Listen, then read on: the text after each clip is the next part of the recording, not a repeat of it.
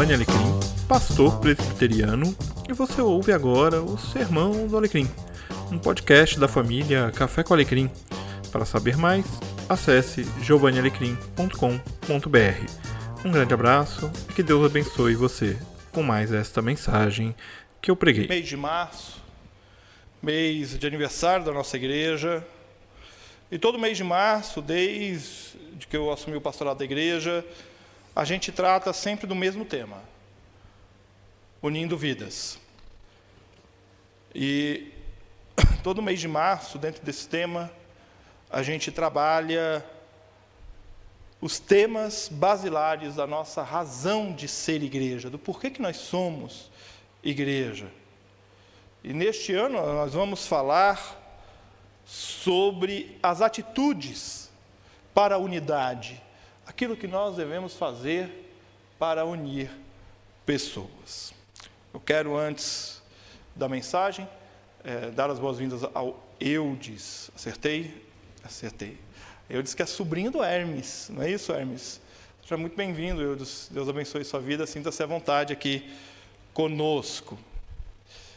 Mas como eu ia dizendo, nós vamos falar então de quatro atitudes ao longo deste mês, que são atitudes para buscarmos a unidade, para promovermos a unidade. E a primeira atitude nós vamos falar hoje é nós nos capacitarmos para a vida cristã. Quero ler com vocês a segunda carta de Pedro, capítulo 1, do primeiro ao décimo primeiro versículo.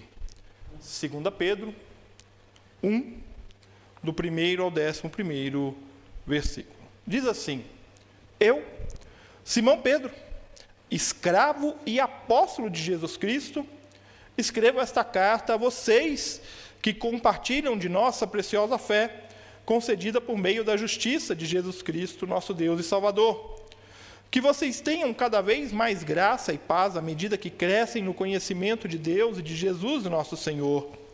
Deus, com seu poder divino, nos concede tudo de que necessitamos para uma vida de devoção, pelo conhecimento completo daquele que nos chamou para si por meio de sua glória e excelência. É por causa de sua glória e excelência, e por causa de sua glória e excelência, ele nos deu grandes e preciosas promessas.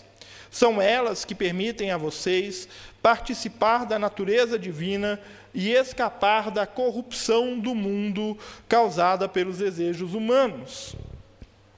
Diante de tudo isso, esforcem-se ao máximo para corresponder a essas promessas. Acrescentem à fé a excelência moral, a excelência moral, o conhecimento, ao conhecimento, o domínio próprio, ao domínio próprio, a perseverança, a perseverança, a devoção a Deus, a devoção a Deus, a fraternidade e a fraternidade, o amor. Quanto mais crescerem nessas coisas, mais produtivos e úteis serão no conhecimento completo de nosso Senhor Jesus Cristo.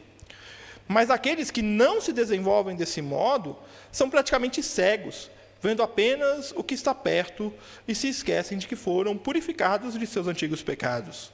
Por isso, irmãos, trabalhem ainda mais arduamente para mostrar que, de fato, estão entre os que foram chamados e escolhidos.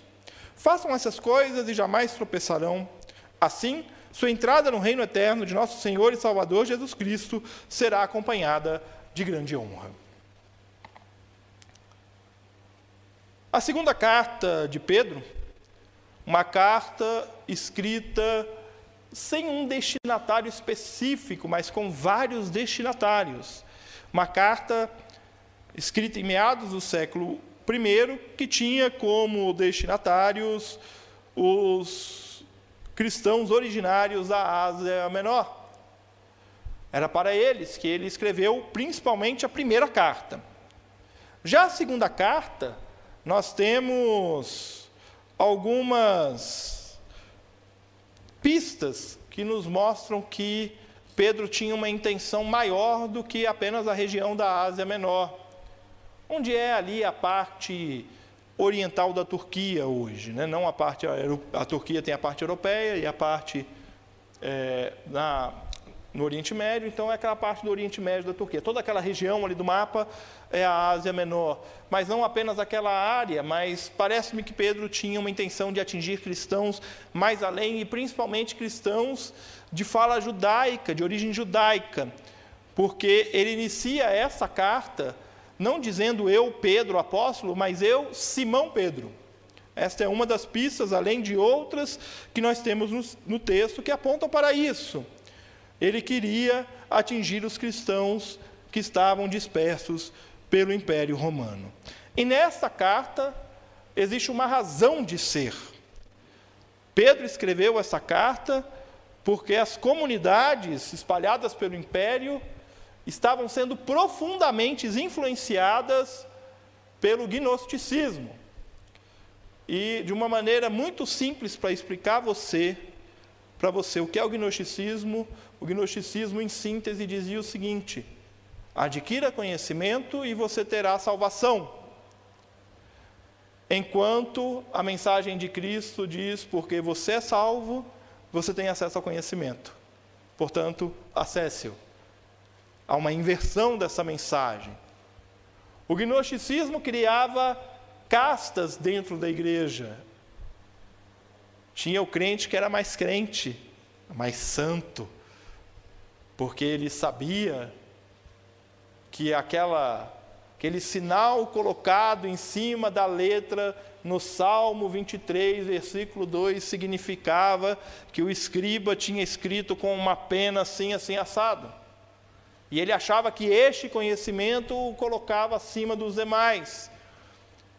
Agora também tinha o outro lado, que era aquele que achava que porque ele orava com pompa e circunstância e usava as palavras certas na oração, e ele impostava a voz ao Santíssimo, Trinitário, poderoso, grandioso, maravilhoso Deus, nada contra quem ora assim na sua intimidade, mas você não precisa disso tudo para falar com Deus, mas fazia aquela pose de crente, e aquele jeito de crente, se achava santo, mais santo que aquele que tinha conhecimento. E é para esse grupo, nessa tensão, vivendo essas influências, que Pedro escreve a sua carta. E ele inicia essa carta dizendo que Deus, com seu poder divino, nos concede tudo o que necessitamos para uma vida de devoção. O conhecimento acerca de Cristo, a salvação, a remissão dos pecados, nos garante tudo o que necessitamos para uma vida de devoção. Você não precisa mais carregar penduricalhos. Você não necessita de mecanismos ou seguir regras pré-determinadas ou adquirir produtos para isso ou consumir determinados serviços para isso. Você não precisa atingir um grau extraordinário de conhecimento da palavra de Deus para ter uma vida de devoção a Deus, porque o conhecimento acerca de Cristo, ou seja, quando a mensagem do Evangelho faz diferença na sua vida e essa mensagem te alcança e ela te traz de maneira irresistível diante da presença de Deus e diz que você é um pecador e derrama o sangue de Cristo sobre a sua vida, e você se reconhece pecador, reconhece a salvação em Cristo Jesus e confessa que Jesus é o único Senhor e Salvador, neste momento, você tem o conhecimento acerca de Cristo e apenas com este conhecimento você já tem o necessário para uma vida com devoção a Deus. Você pode puxar aí na sua memória as orações mais tocantes os cânticos mais marcantes nunca são cheios de pompa na nossa memória. Nunca são. Sempre são os simples, os singelos, os feitos com o coração. Você não necessita de um conhecimento extraordinário. Nós já temos tudo o que necessitamos para desenvolver a nossa fé para vivermos a nossa fé com Deus. Ora, Deus, por causa de Sua glória e excelência, Ele nos deu grandes e preciosas promessas. E são estas grandes e preciosas promessas, que não são promessas de bens materiais, que não são promessas de sucesso profissional, não são esses tipos de promessa, mas é a promessa que nos permite participar da natureza divina e escapar da corrupção do mundo causada pelos desejos humanos. É a promessa de Deus de que você e eu somos feitos filhos de Deus pelo sacrifício de Jesus. É a promessa de que não há mais a necessidade de um intermediário. Em Cristo nós temos acesso ao Pai. Não há mais porque eu carregar o peso da culpa e do pecado comigo. Hoje eu li uma frase bastante interessante do Fabrício Carpinejar. Ele diz que culpa sempre é excesso de bagagem.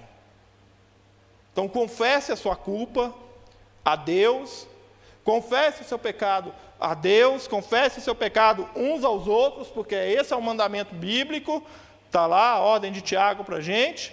Vamos confessar uns aos outros os nossos pecados, livre-se da culpa e experimente uma vida de perdão. Você não precisa se penitenciar. É por isso que a quaresma, para nós reformados, não é tão semelhante quanto para alguns ramos do catolicismo. Não todos, tá, gente? Mas alguns ramos do catolicismo usa da quaresma como um período forte de penitência, e principalmente de flagelo ao próprio corpo. Nós não praticamos isso. A quaresma para nós é um momento de reflexão, mas é um momento de olharmos para a vida e para o ministério de Jesus e a caminhada de Jesus aqui na terra. E essa caminhada vai terminar onde? Lá na cruz. E nós lemos agora há pouco o texto do Evangelho do dia de hoje, que é a tentação de Jesus, os poderes do mundo sendo oferecidos. E Jesus dizendo: Deus me basta. Deus me basta. Nós temos tudo. Nós temos tudo porque nós temos Deus. Ora, se nós temos tudo, nós temos tudo para viver e desenvolver a nossa fé, conforme as instruções, a palavra de Deus para nós. E a partir do versículo 5, Pedro vai começar a dar um caminho para a gente. Ora, diante de tudo isso, de tudo isso que, de toda essa glória, de todo esse poder divino, de toda essa graça derramada sobre a minha vida e a sua, esforcem-se ao máximo para corresponder a essas promessas. Esse esforçar-se ao máximo é você, por meio da gratidão que você tem a Deus pela salvação em Cristo Jesus, dedicar a sua vida a Ele e desenvolver a sua fé. E é por isso que ele começa essa relação de soma, e ele vai somando várias práticas com a fé. Porque a fé é o primeiro passo, porque pela graça sois salvos mediante a fé. Isso não vem de vós, é dom de Deus. Não de obras para que ninguém se glorie. Então eu não fiz esforço nenhum para minha salvação, você não fez esforço nenhum para a sua salvação, você e eu somos salvos. E agora, sou salvo, o que faço? Desenvolvo a minha fé. Então acrescente a sua fé a excelência moral. Isso que a nova versão transformadora traduz como excelência moral, Almeida vai traduzir como virtude. E virtude e excelência moral não é moralismo. O moralismo pressupõe que você tem um padrão moral e você impõe o seu padrão moral ao outro, dizendo: olha, a minha moralidade é melhor do que a sua. Portanto, isso que você faz é imoral e você condena. Não. A excelência moral, a virtude, é mais ação e menos discurso. É você transformar o seu padrão moral no padrão moral de Deus, a ponto de dizer: eu sei que o que você faz ofende a Deus, porque eu também ofendo a Deus com o meu pecado. Eu sei que o que você pratica ofende a Deus, Mas independente disso, a graça de Deus é maior do que a minha e a sua ofensa juntas. Portanto, eu não vou te excluir, mas eu vou te acolher. Excelência moral não é colocar para fora o que é ruim, é trazer para perto para que a graça de Deus possa agir e transformar a vida dessa pessoa. E é por isso que a excelência moral, Pedro diz para nós acrescentarmos o que? Conhecimento. E este conhecimento não é apenas você saber que a carta de Pedro foi escrita lá em meados do século I e que foi escrita para um grupo X ou para o grupo Y, para as igrejas que ficavam não sei aonde. Não. Conhecimento é você pegar a sua excelência moral e aplicar com sabedoria. É você olhar para a palavra de Deus e saber que essa palavra de Deus é regra de fé e prática para mim e para você mas para aquele que está perdido, aquele que está distante da vontade do Pai, aquele que carece da mensagem da salvação, esta palavra aqui não é regra de fé e prática. Para ela, muitas vezes, esta palavra é apenas um amontoado de regras e um amontoado de coisas escritas no passado que não fazem o menor sentido para ela. Mas olha que bênção!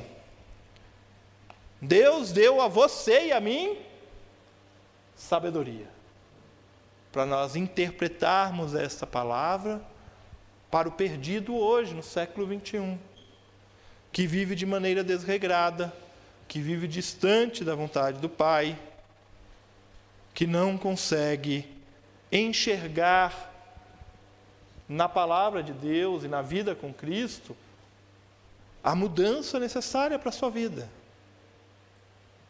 Então, com conhecimento, com sabedoria, nós chegamos a essas pessoas e trazemos essas pessoas aos pés de Cristo.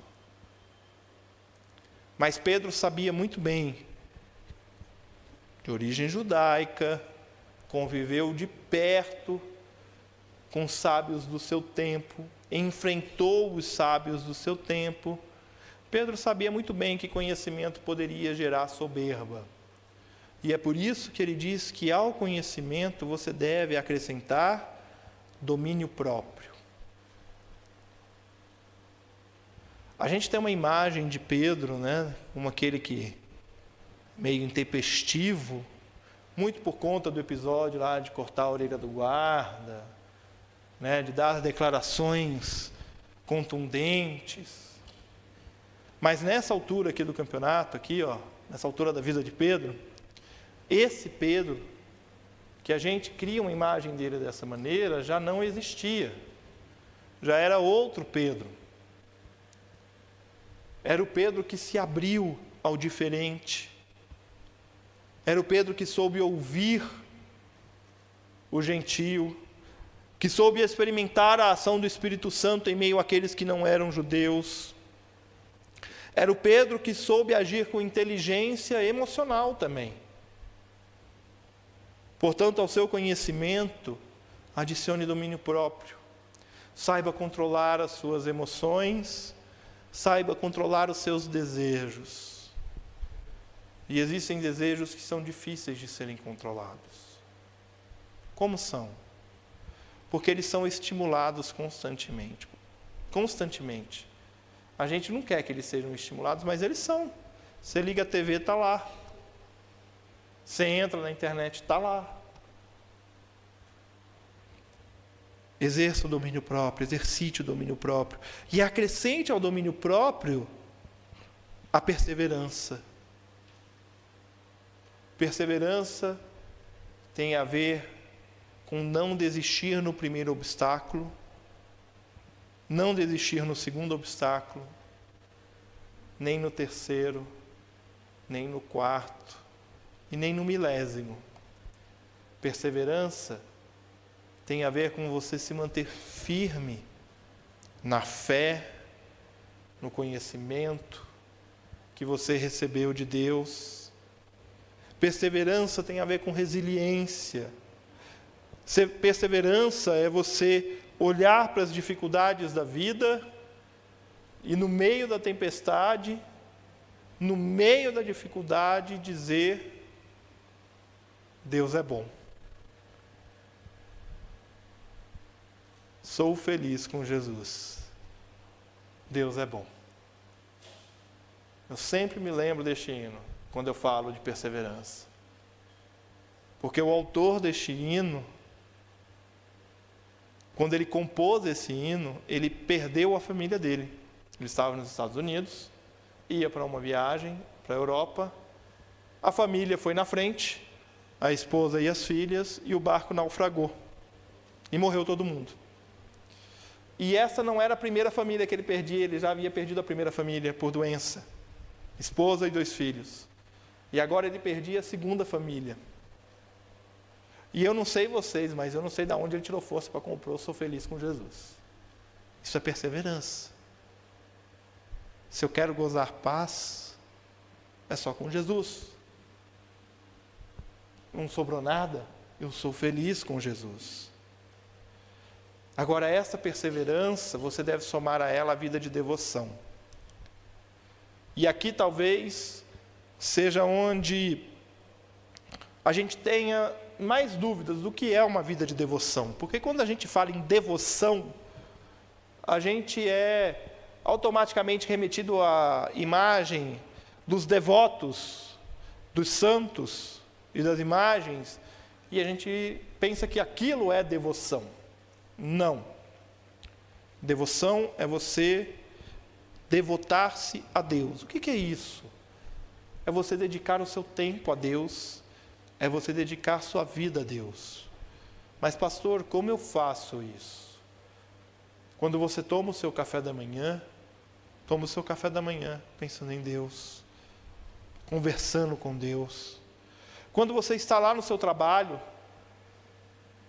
no computador ou fazendo qualquer outra coisa do seu trabalho, faça com Deus ao seu lado, faça com Deus contigo. Quando você tem uma decisão a tomar, das mais simples às mais complexas, sente e conversa com Deus. E no meio desse dia, do seu dia, reserve um tempo para você puxar uma cadeira lá no seu quarto, com a porta fechada, e conversar com Deus. Você e Ele. Isso é devoção. Devoção é vida de fé. O que nós fazemos aqui todos os domingos, pela manhã e à noite, é uma vida de devoção. Eu estou separando um horário do meu dia, no final de semana, no domingo, para estar com aqueles que acreditam no mesmo Deus que eu acredito, que confessam o mesmo Cristo que eu confesso, pessoas em que eu reconheço não apenas como membros da mesma igreja que eu, mas que eu reconheço como irmãos, irmãos em Cristo, para louvar a Deus, isso é devoção. Isso é vida de fé comunitária, isso é entrega. E é por isso que a devoção Pedro vai dizer que nós devemos acrescentar a fraternidade. E nós vivemos tempos em que necessitamos ser mais fraternos. Porque a fraternidade, ela não é da porta para dentro do templo. Da porta para dentro do templo é a devoção, é a vida de fé comunitária, é a comunhão que nós temos aqui. Nós vamos celebrar esta comunhão no seu momento maior, que é a ceia do Senhor, presença real de Cristo conosco. Mas a fraternidade, ela vai daquela porta para fora. A fraternidade vai em relação a todas as pessoas. A fraternidade, para ficar bem gravado na sua mente, você que conhece bem essa história, a fraternidade é o bom samaritano. Não importa quem é que está ferido, não importa quem é o necessitado, nós fraternalmente estendemos as mãos a ele e o acolhemos. Agora, à fraternidade nós acrescentamos o amor. Porque tudo isso tem que ser feito em amor. Muito bonito isso tudo que eu disse até aqui. Parece ser uma boa uma boa trilha para se viver. Parece ser um bom exercício de fé para praticarmos. Mas como a gente vive isso? Ora, a gente vive isso nos mantendo firmes. Trabalhem ainda mais arduamente para demonstrar que de fato estão entre os que foram chamados e escolhidos. Façam essas coisas e jamais tropeçarão. O quanto vivemos e desenvolvemos a nossa fé revela a nossa firmeza e compromisso com o Evangelho de Jesus. Hoje eu completo 16 anos de ordenação pastoral. Hoje, exatamente hoje, 6 de março. Nesses 16 anos de ordenação pastoral, eu já vi muito crente declarar amor a Deus, amor a Cristo, mas na, na primeira oportunidade que teve, virou costa, as costas para Deus, para Cristo, para a igreja, para todo mundo. E foi embora. Eu já vi muito crente, velho de igreja, simplesmente virar as costas e não se reconciliar com as pessoas, e não se reconciliar com os outros e ir embora. Uma fé levada a sério é uma fé que cresce madura e consciente de seu papel no reino de Deus. E Pedro deixa já na abertura da sua carta qual é o papel dele e que também é o nosso no reino de Deus. Eu, Simão Pedro, escravo e apóstolo de Jesus Cristo. Escravo e apóstolo. Não é apóstolo igual esses que a gente conhece aí nos dias de hoje, não, tá? Quando alguém fala assim, olha, fulano, o apóstolo fulano, eu respeito a tradição eclesiástica dele, mas não é este apóstolo que nós estamos falando aqui, que Pedro está falando aqui. Nós cremos, como reformados, que a sucessão apostólica não se dá pessoa a pessoa, mas se dá na comunhão dos santos, se dá em Cristo, e eu e você somos apóstolos. É disso que trata o sacerdócio universal de todos os crentes. Você e eu somos apóstolos. O que é apóstolo? Aquele que é enviado, aquele que é mandado. Então, em outras palavras, o que Pedro está dizendo, ele está dizendo: Eu, Simão Pedro, escravo e escravo mandado de Jesus Cristo. Mandado por Ele. E nós precisamos ter essa consciência para compreendermos que para desenvolvermos a nossa fé, nós não faremos isso sozinhos. Nós não faremos isso solitários, mas nós faremos isso em comunidade. E é por isso que nós precisamos nos capacitarmos para nós sermos escravos úteis, produtivos e úteis no reino de Deus para trabalharmos arduamente, para mostrarmos que de fato somos chamados e escolhidos. Só que eu quero dizer uma coisa para você: não é para mim, não é para os presbíteros, não é para ninguém que está sentado aqui dentro que você tem que mostrar que você é chamado e escolhido, não. Porque nós cremos que aqui se reúne a comunidade dos chamados e escolhidos, você não precisa provar isso para mim. Mas eu quero que você entenda que você e eu somos chamados, e aí que é o difícil, para mostrar que nós somos chamados e escolhidos é daquela porta para fora. Em fraternidade, em amor. Eu quero concluir essa mensagem dizendo para você: não deixe de buscar na palavra de Deus a orientação para a sua vida. Não deixe de buscar na comunhão dos santos o desejo de Deus para a sua vida. Não deixe de buscar no ensino bíblico a fundamentação para a sua vida. E não deixe de buscar aqui com a gente em comunidade, para que a gente possa se fortalecer em comunidade. O pastor Batista Josué Campanhã, ele tem um livro bastante interessante chamado Discipulado que Transforma. E neste livro ele escreve este livro firmado neste princípio. E eu quero que você leve este princípio com você. Discípulos sem ensino se tornam crentes raquíticos. Vou repetir. Discípulos sem ensino se tornam crentes raquíticos. Se você não vai em busca de conhecimento, você será um crente raquítico.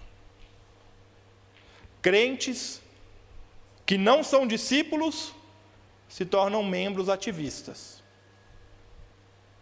Se você não se submete ao conhecimento e à vontade de Deus, você vai fazer por ativismo.